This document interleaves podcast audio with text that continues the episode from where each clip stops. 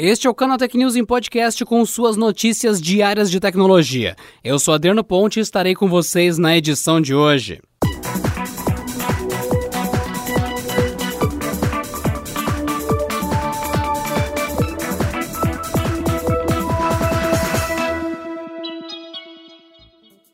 A Nintendo revelou nesta sexta-feira os valores e a data de lançamento oficial do Switch no Brasil. O console chega às prateleiras nacionais no dia 18 de setembro, custando R$ 2.999 em sua versão tradicional.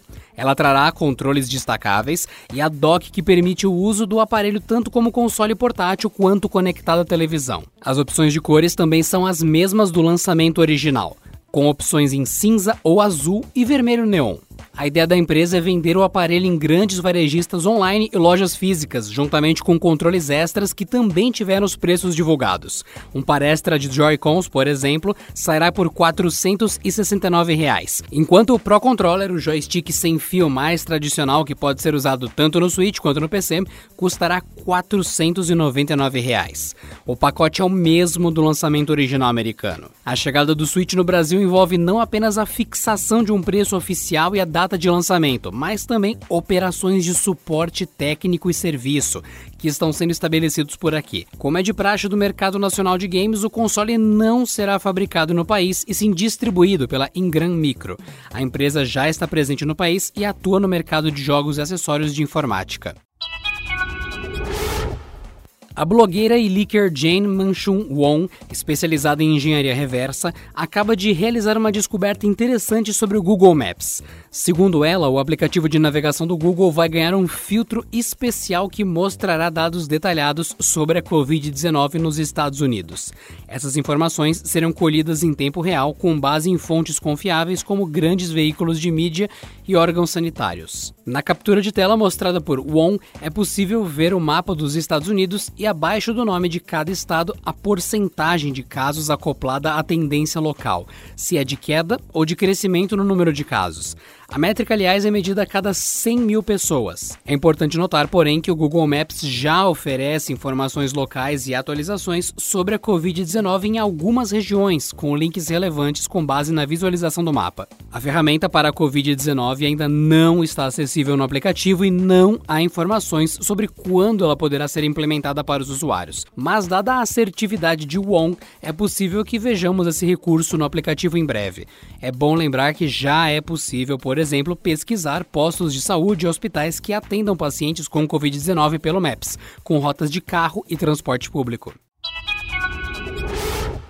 O WhatsApp anunciou nesta sexta-feira o lançamento de uma página na qual você pode encontrar relatórios sobre falhas de segurança no mensageiro. O espaço vai servir como uma espécie de central onde serão organizados todos os detalhes sobre correções e bugs no app para manter os usuários informados sobre eventuais problemas. As informações serão publicadas na página assim que as falhas forem corrigidas, seguindo a prática recomendada do setor. Isso deve ajudar os pesquisadores a estudar a arquitetura de segurança do WhatsApp, entendendo os cenários técnicos para uma possível exploração de uma brecha. A empresa afirma, porém, que isso não significa necessariamente que os usuários tenham sido afetados pelos bugs relatados na plataforma. Junto do lançamento da página, o mensageiro disponibilizou as primeiras seis vulnerabilidades corrigidas ao longo desse ano, sendo uma encontrada ainda em 2019. Não há evidências de que esses bugs tenham afetado os usuários. A Microsoft está trabalhando em uma atualização importante para o Windows 10 que vai mexer com a maneira como interagimos com o sistema. De acordo com a empresa, a Build 20 2006, que está sendo testada por membros do programa Insider, vai aprimorar os comandos por voz, incluindo a digitação e ações variadas. O teclado digital usado por tablets Surface também ganhará melhorias. Para o recurso de digitação por voz, já é possível utilizá-lo no Windows 10 em qualquer lugar que tenha um campo de texto. Mas, de acordo com a Microsoft, agora ele terá um design moderno e otimizado para uso com teclados de toque. Alguns novos comandos também foram introduzidos, incluindo a capacidade de parar ou iniciar a digitação usando sua voz, ou pausar temporariamente o ditado de voz. Também há comandos para selecionar certas partes do texto ou excluí-las. No momento, apenas alguns idiomas e regiões são compatíveis, como português, inglês, francês, chinês simplificado, espanhol, alemão, italiano e japonês. A atualização 20206 também vai melhorar o teclado digital, um mimo para os usuários dos tablets Surface. Agora a ferramenta terá um novo design, opções de tamanho de teclas, efeitos e mais facilidades para a utilização de emojis. É bom lembrar que essas melhorias estão em fase de teste, mas logo devem aparecer no Windows 10 para todos os usuários.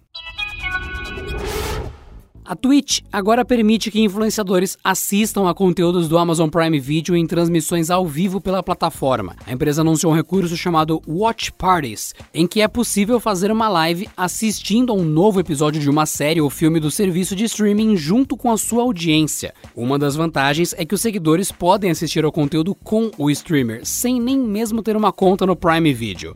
O recurso já estava em fase de testes com alguns influenciadores nos Estados Unidos e chega oficialmente para produtores de conteúdo em todo o mundo. Para que uma pessoa possa ver uma série ou filme, é preciso pelo menos que a produção esteja disponível no catálogo do Prime Video no país dela.